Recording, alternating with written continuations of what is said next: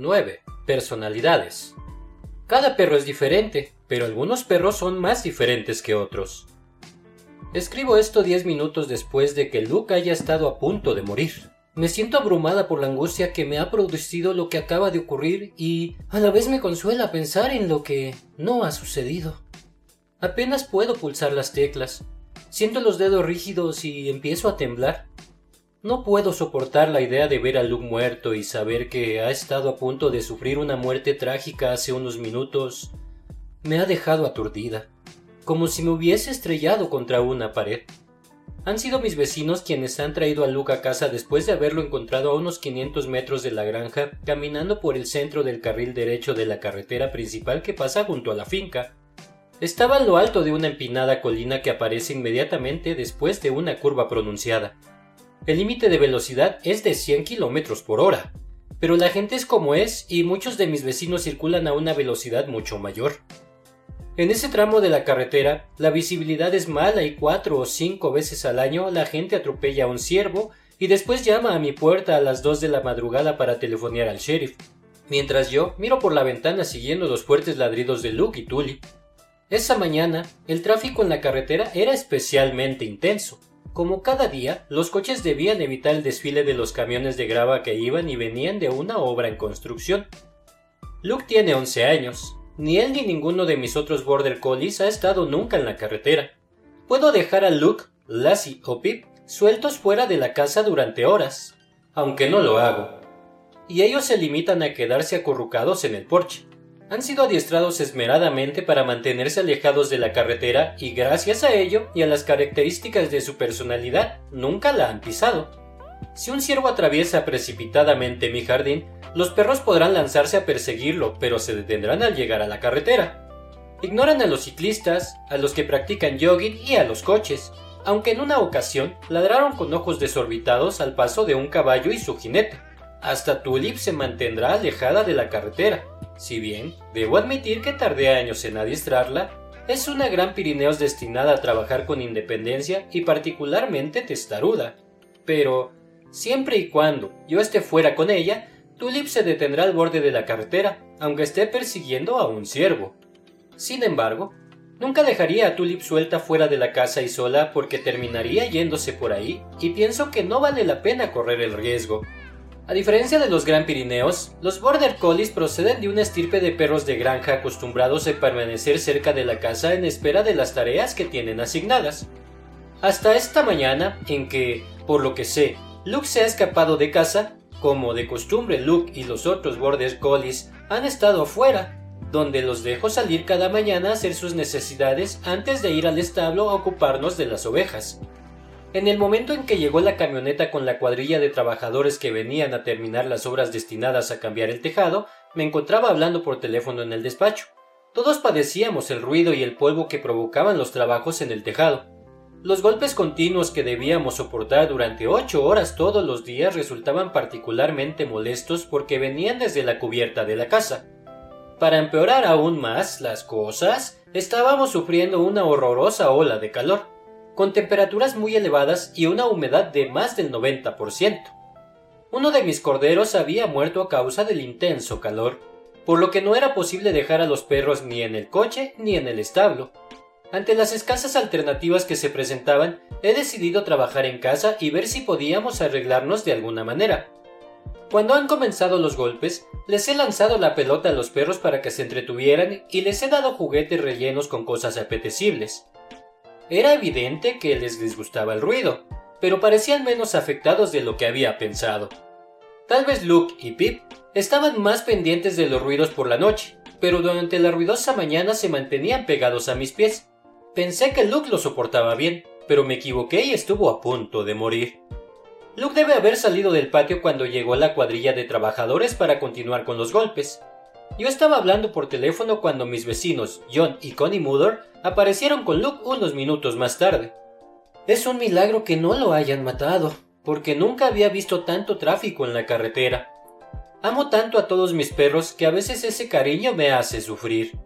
Pero por mucho que los quiera a todos, con Luke es diferente. Me enamoré de Luke en cuanto lo traje a casa y todavía sigo perdidamente enamorada de él. Luke es ese perro único entre un millón que la mayoría de la gente nunca consigue tener, ni siquiera los adiestradores y los creadores de perros que han visto tantos.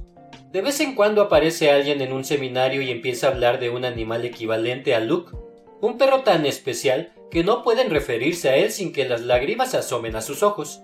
Quizá usted también haya tenido alguna vez un perro así, dotado de tantas virtudes que el corazón se le inflama de orgullo al pensar en él.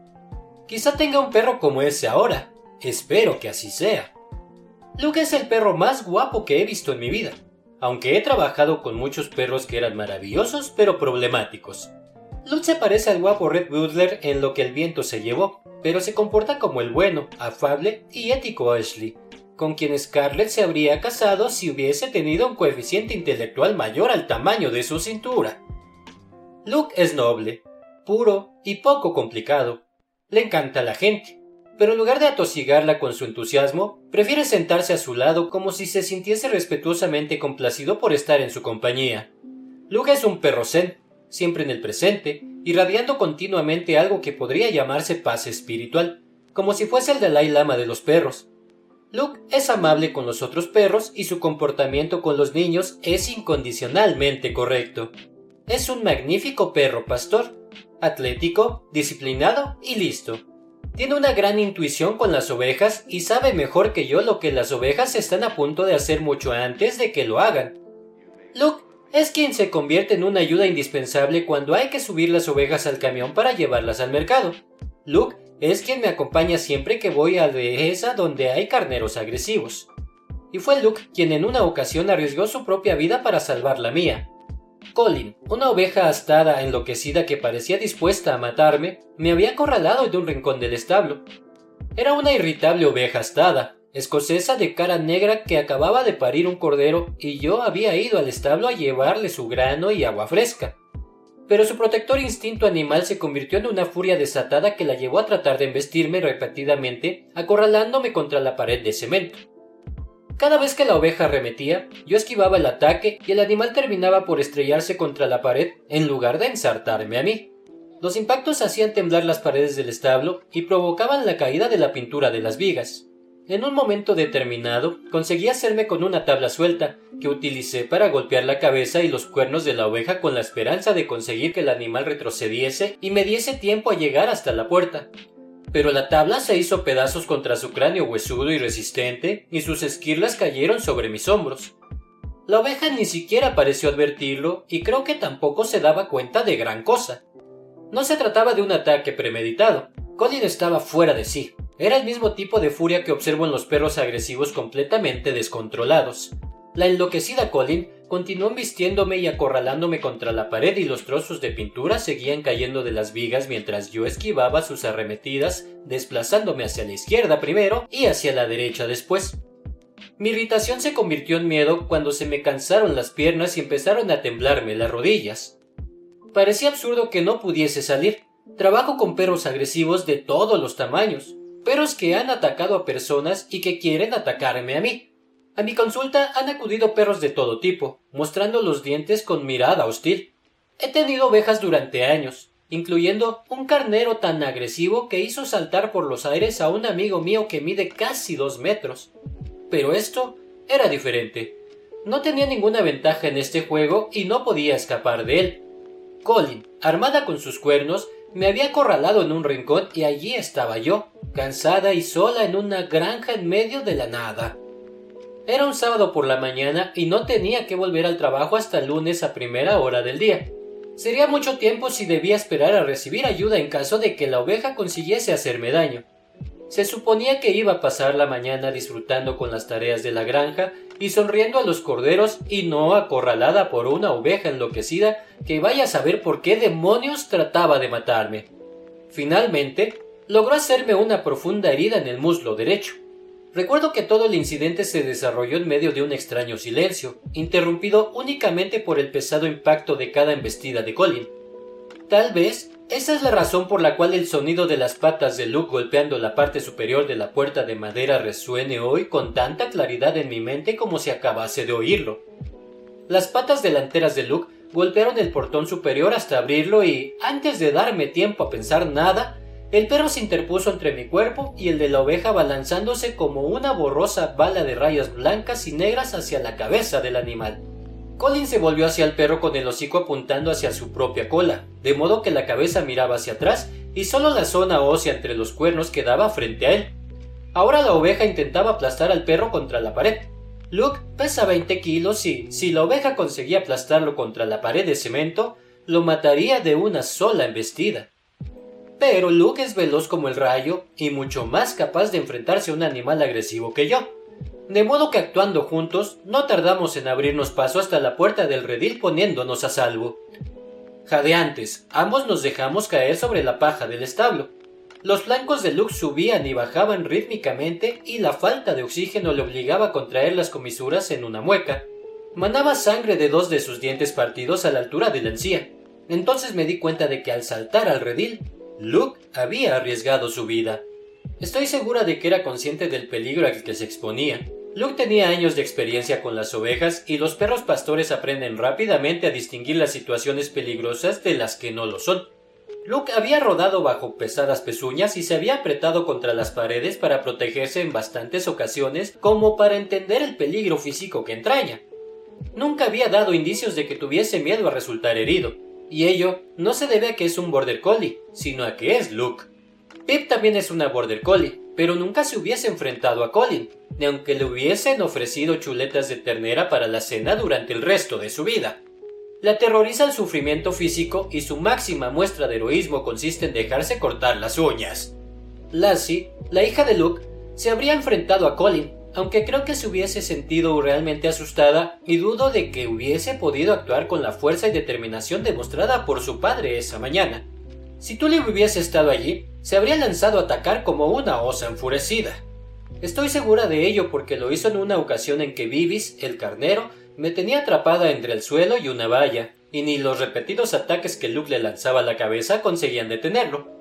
Tulip apareció rugiendo como un tren, gruñendo y mostrando los dientes hasta conseguir que el carnero se alejase al trote como un caballo asustado. A pesar de lo apacible que es, basta con que alguien esté siendo atacado para que Tulip se convierta en una perfecta guerrera. Pero incluso teniendo en cuenta las tendencias pacificadoras de Tulip y el deseo de Lassie de hacer lo que considera justo, no creo que ninguno de mis perros, con excepción de Luke, hubiese sido capaz de saltar una pared de madera de algo más de un metro de altura para defenderme. Luke no es perfecto, pero no vacila en actuar con toda contundencia si cree que uno necesita ayuda. Tal vez esa sea la razón por la cual lo quiero tanto. Tengo la sensación de que puedo contar con él para que cuide de mí. Quizá no sea verdad, quizá no sea más que el tipo de explicación que construimos a partir de los hechos en un intento de justificar nuestros sentimientos. De todas maneras, no importa realmente por qué amo a Luke como nunca quise a ningún otro perro. Simplemente es así. Y desde el incidente en el establo hace unos años, mi amor por él ha ido en aumento. Es mi alma gemela en forma de perro, y si hoy me pidiesen que enumerase a mis tres mejores amigos, su nombre figuraría en la lista. Estaré agradecida el resto de mi vida porque no lo hayan atropellado esta mañana en la carretera, lo cual ha servido para recordarme una vez más lo insustituible que es cada perro y lo profundo que puede llegar a ser el afecto entre un humano y su mascota. Cada perro es diferente. El afecto que siento por cada uno de mis perros es diferente porque cada perro es diferente. Cada uno de mis perros tiene un conjunto único de virtudes y defectos, igual que mis amigos humanos.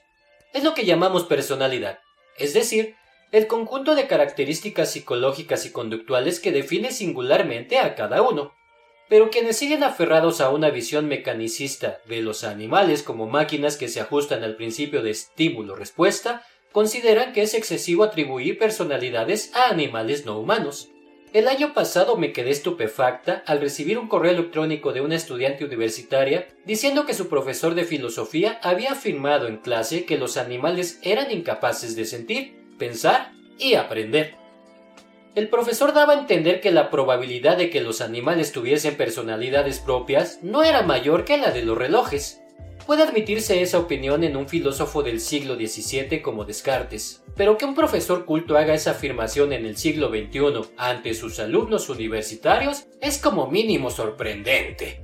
Reconozco que las cuestiones relacionadas con el pensamiento animal no humano son intrincadas y complejas, pero nuestro conocimiento de los principios básicos del proceso de aprendizaje de los humanos tuvo su origen en los estudios realizados con ratas y ratones. Los organismos unicelulares pueden aprender, y sostener que los animales están incapacitados para hacerlo es claramente absurdo. Es igualmente absurdo negar las evidentes diferencias en el comportamiento entre individuos de especies complejas como los perros o los gatos. Los dueños de mascotas saben que sus perros tienen sus propias personalidades y muchos científicos objetivos sostienen que el mismo fenómeno se observa en los animales salvajes. Aunque la mayor parte de las investigaciones sobre el comportamiento de los animales busca tendencias generales que solo son desbaratadas por las diferencias individuales, los mirlos de ala roja hembra y macho se diferencian en sus respuestas a los invasores territoriales. ¿Es más o menos probable que los macacos japoneses viejos prueben nuevos alimentos en comparación que los jóvenes? Los estudiosos suelen hacer observaciones sobre las convincentes diferencias individuales en el comportamiento dentro de numerosas especies. Shirley Storm, una respetada científica que durante décadas se ha dedicado a estudiar a los babuinos, describe a una hembra de estatus elevado, Peggy, como un animal social fuerte y pacífico, muy seguro de sí mismo, aunque no agresivo, enérgico, pero no tiránico. Un poco más adelante, en su libro Almost Human describe a Thea, la hija de Peggy. En realidad, Thea era una arpía. Su estatus en el grupo solo era superado por el de su madre y se valía de su posición tiránicamente. Era agresiva sin que la provocaran e intimidaba a las demás hembras en situaciones en las que Peggy había resuelto la cuestión con una mirada reprobadora o habría tratado de esperar a obtener lo que quería. Steve Suomi es un primatólogo que no duda en atribuir diferentes personalidades a los macacos de la India. Durante décadas, sus investigaciones se han centrado en ese tema. Suomi y sus colegas han descubierto que en esos monos pueden apreciarse diferencias estables en la personalidad a partir del primer mes de vida. Muchas de las diferencias de personalidad que describe Suomi en estos monos son muy semejantes a las que se aprecian en los humanos y los perros.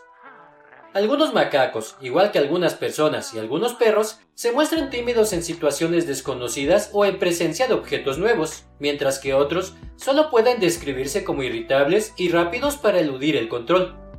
Lo que confiere tanto interés en estas características y presenta tanta similitud con los descubrimientos en el estudio de la personalidad humana es que si bien pueden aparecer en las primeras etapas de la vida y mantenerse relativamente estables a medida que el animal madura, las experiencias en la fase inicial del desarrollo tienen un profundo efecto sobre la manera en que cada animal se comporta en el futuro. La timidez, por ejemplo, es común en las personas y en los perros, así como en los macacos de la India, y parece tener tanto un componente genético como un medioambiental. Durante muchos años hemos sabido que muchos perros tímidos han sido antes cachorros tímidos. La clásica investigación de John Paul Scott y John L. Fuller sobre la base genética del comportamiento canino descubrió que la timidez era una de las características conductuales en que la genética tiene una mayor incidencia. Asimismo, los buenos criadores saben que de la unión de dos padres tímidos pueden resultar cachorros extremadamente esquivos, aunque raramente las cosas son así de simples.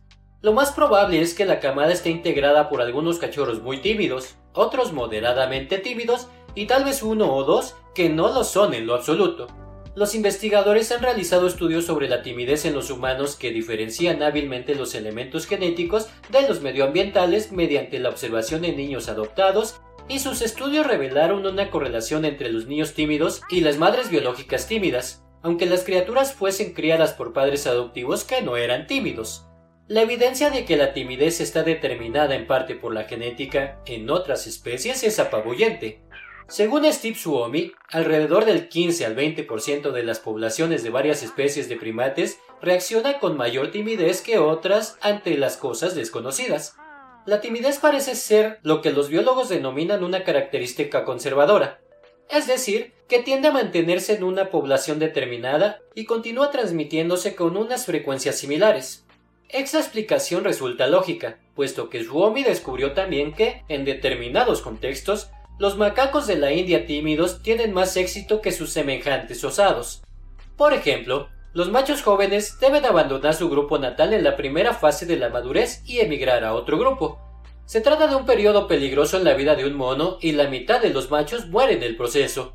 Por lo general, los machos que tienen más éxito son los de mayor tamaño y, como los machos tímidos son más cautelosos, se independizan a una edad más avanzada que la de sus compañeros.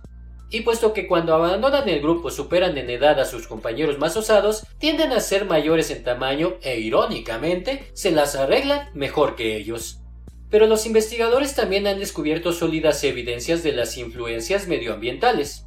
Scott y Fuller descubrieron que si los cachorros no eran expuestos al contacto con humanos durante su primera fase de socialización, se convertían en adultos que siempre se mostraban muy nerviosos en presencia de personas nuevas. Los investigadores que estudiaron el comportamiento de los gatos descubrieron que los cachorros de padres osados reaccionan tímidamente ante la presencia de extraños si no han interactuado con humanos de pequeños, siendo las interacciones tempranas más importantes las que se producen entre las 3 y las 7 semanas de vida. Suomi ha descubierto que las crías de las madres de macaco de la India que están genéticamente predispuestas a ser tímidas pueden, no obstante, ser relativamente sociables si son estimuladas por hembras adoptivas que les brindan protección y les ofrecen la seguridad mientras las animan a interactuar con los demás. La evidencia de que en todos los animales complejos la personalidad de un individuo es el resultado de la interacción entre sus antecedentes genéticos y el entorno es abrumadora. Por lo tanto, en este importante sentido, también nos parecemos mucho a nuestros perros y nuestros perros presentan muchas similitudes con respecto a nosotros. Preguntarse si el comportamiento de algunos de los dos es genético o está determinado por el entorno es como preguntarse si un brioche está formado por los ingredientes o por el proceso mediante el cual se unen.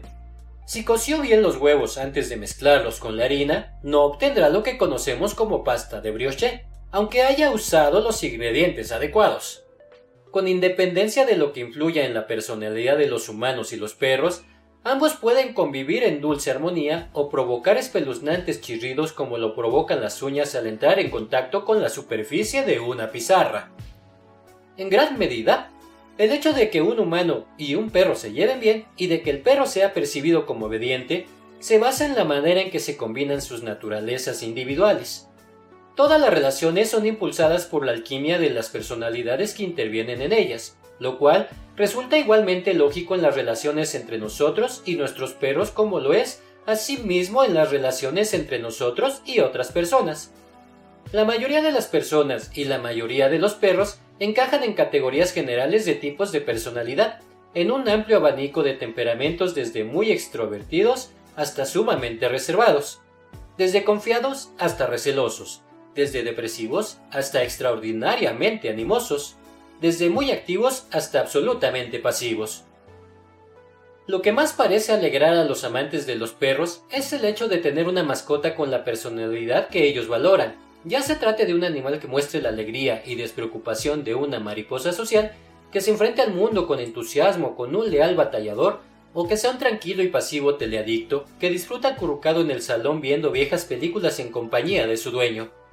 A continuación, se incluyen algunas reflexiones acerca de las personalidades de los perros y algunos consejos sobre la manera de buscar al perro con el que será feliz y que será feliz con usted. Nunca pensé que los Golden Red Rivers mordiesen. Todos los dueños de perros que conozco afirmarán que su mascota tiene una personalidad especial y única. Pero paradójicamente muchas personas parecen pensar que todos los perros de una misma raza son clónicos en lo que respecta al comportamiento. Algunas personas tienden a considerar a la denominación de una raza como si fuese un medicamento de venta con receta y piensan que un perro de una determinada raza es igual a otro que también sea de esa raza. Del mismo modo que las pastillas que hay dentro de un frasco de farmacia, cada una de las cuales tiene garantizada la misma cantidad de ingredientes. Cuando comencé a ocuparme de los casos de agresión, pude comprobar que se trata de una creencia generalizada. Nunca pensé que los Golden Red Rivers mordiesen. He oído frases parecidas a esta cientos de veces, donde lo único que cambiaba era el nombre de la raza, que supuestamente no presenta problemas de comportamiento. Los perros de todas las razas pueden morder si están en condiciones de abrir y cerrar la boca, y he visto a muchos perros de razas dóciles cuyos dientes han causado innumerables problemas. La mayoría de los Golden Red Rivers pueden ser animales tiernos y dispuestos a mostrarse complacientes, pero algunos individuos dentro de la misma raza son testarudos como mulas. Luke, Pip y Lassie pertenecen todos a la raza Border Collie, a pesar de lo cual son tan diferentes uno de otro como yo lo soy de otros humanos con antecedentes genéticos similares. Pip es una Border Collie dormilona, que da la impresión de ser algo tonta y presenta cierto parecido con un labrador, cuando en realidad es una Border Collie de pura raza. El carácter dulce de Pip le ha permitido rehabilitar a casi 100 perros que se mostraban agresivamente temerosos ante otros perros. Una y otra vez, Pip se tendía a una distancia de unos 6 metros de esos perros ladradores y gruñidores y dedicaba todo el tiempo que fuese necesario a convencerles de que no tenía ninguna intención de hacerles daño. Pasaba por alto los gruñidos defensivos hasta que terminaban por cesar. Entonces los perros se calmaban y se hacían amigos de Pip. He visto llorar de emoción a muchos dueños de perros al contemplar a su mascota jugando con Pip. Era la primera vez en su vida que veían a su perro, hasta ese momento agresivo, jugando con otro. Y después está Lassie, hija de Luke, el tipo de animal que muchas personas tontamente esperan tener sin darse cuenta de lo raros que son los perros como ella. Desde el día que tuve a Lassie, siempre ha hecho todo lo que le he pedido. Lassie vino a mí la primera vez que la llamé en el momento en que salía disparada como un rayo detrás de un grupo de perros en plena carrera. Por lo general, ese nivel de obediencia requiere años de adiestramiento, pero con Lassie no fueron necesarios. Desde el primer día ha sido de esos extraordinarios perros que siempre saben lo que uno quiere y lo más sorprendente es que se sienten felices al hacerlo. Los perros como Lassie hacen que los adiestradores parezcamos geniales cuando en realidad nuestro mérito es bastante escaso. Por ese motivo le puse el nombre de Lassie, por la asombrosa perra del programa de televisión que siempre sabía qué debía hacer cuando recibía órdenes como esta. Lassie, ve a la ciudad a buscar al sheriff y llévalo hasta el viejo pozo que está a una milla al norte de aquí. Lassie se afana intensamente por alcanzar un estatus elevado respecto a los demás perros, pero no con las personas. Prueba de ello es que se aferra a mí y me obedece inexorablemente. Por su parte, Pip es dulce, sumisa, lista y temerosa de los conflictos o de los riesgos. Sin embargo, sorprende por su testarudez. Todos son border collies y tienen muchas características comunes. Todos son atléticos, todos aprendieron rápidamente a correr detrás de las ovejas y a traerlas hasta mí, y todos son capaces de centrar su atención como un rayo láser. No obstante, son muy diferentes unos de otros, de la misma manera que usted lo es de otras personas con las que comparte los mismos antecedentes genéticos y culturales. La semana pasada, dos de mis clientes me trajeron a un animal al que durante mucho tiempo identificaron como un cruce. En opinión del veterinario, podía tratarse de un cruce de Dachshund con Terrier. Sin embargo, el perro era un excelente ejemplo de lo que se conoce como un PBGB o Petit Basset Griffon Binden. Aunque a sus dueños les importase poco, resultó divertido mostrarles fotos de la raza bastante cara y poco común a la que pertenecía el animal al que ellos tenían por un perro cruzado. Cuando se enteraron de la verdadera raza del perro, dijeron, bueno, entonces la próxima vez que busquemos un perro será otro PBGB, porque es un animal magnífico. Yo me estremecí en silencio, porque aunque muchos perros de esta raza son unos animales realmente encantadores, lo que a ellos les agradaba de este perro en particular era su docilidad y su disposición a aprender. Y esas eran las características que buscarían en su próximo perro, que no tiene por qué ser necesariamente comunes a toda la raza. Pueden darse en el caso de que determinadas razas tengan una mayor proporción de individuos con una cierta actitud, pero siempre resulta conveniente centrarse en las características básicas de su personalidad, que son tan importantes como la raza. He visto muchos clientes decepcionados que acudieron a mi consulta porque el perro que tenían no respondía a sus expectativas. Cuando se les había muerto un perro, habían buscado otro de la misma raza, esperando que fuese tan dulce y encantador como el que habían perdido. Pero mientras el perro anterior era dócil, el siguiente tenía un carácter irritable, o bien el primero rebosaba vida y entusiasmo en tanto que el segundo les había salido flemático. La experiencia de estas personas sirve para recordar que, aunque al elegir la raza apropiada, las probabilidades de conseguir lo que uno quiere son mayores, resultará mucho más útil observar directamente la personalidad de cada perro como individuo.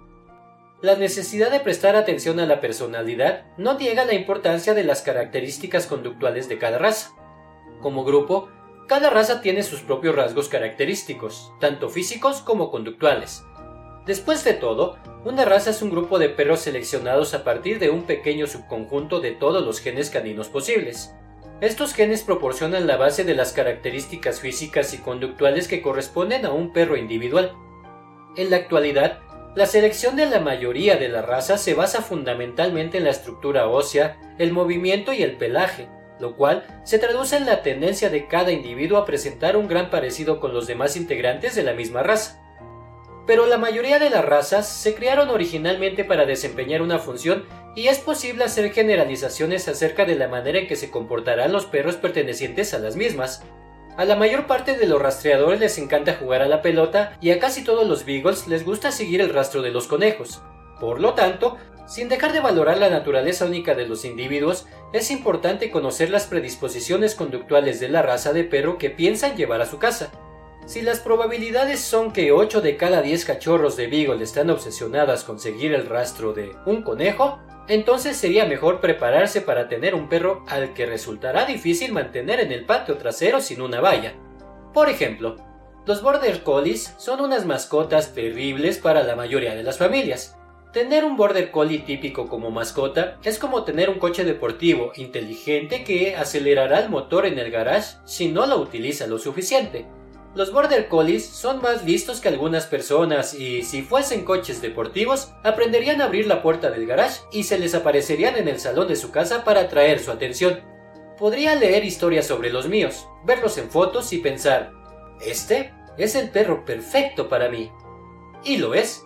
Siempre que esté dispuesto a comprarle a su perro una granja de ovejas, si le resulta divertido dar largas caminatas en medio de una tormenta de nieve y si entre sus proyectos figura el de convertirse en adiestrador profesional. La mayoría de los Border Collies no solo necesita ejercicio físico, sino también mental.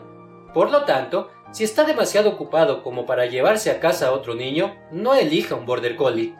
La idea de un perro listo como un Border Collie le resulta atractiva a mucha gente, pero cuando alguien me cuenta que su perro es especialmente inteligente, suelo decir, ¡qué desgracia! Los perros inteligentes aprenden a revolver en la basura, a conseguir que los dueños de casa discutan y a abrir la puerta del armario que uno creía cerrada con candado. También son entusiastas. Hola, este día, ¿no es fantástico? Oye, ¿han salido las vacas? ¿Que son las cinco de la mañana? Lo sé, lo sé, es tarde. Por supuesto, como dije antes en este apartado, cada Border Collie es diferente. Luke y su hija eran mucho más entusiastas que su prima Pip, que es la más dulce de todos los Border Collie que he conocido. Pero la gente haría bien en investigar detenidamente el comportamiento típico de la raza por la que se interesa antes de llevar a su casa un perro perteneciente a la misma. Un querido amigo mío quería para su casa de campo un perro que no le molestase a las gallinas. Antes de haberse dado cuenta de lo que hacía, había adoptado a dos cachorros de husky de la misma camada. En este momento, los cachorros tienen cinco meses y la población de pollos, siento decirlo, está disminuyendo a una velocidad alarmante.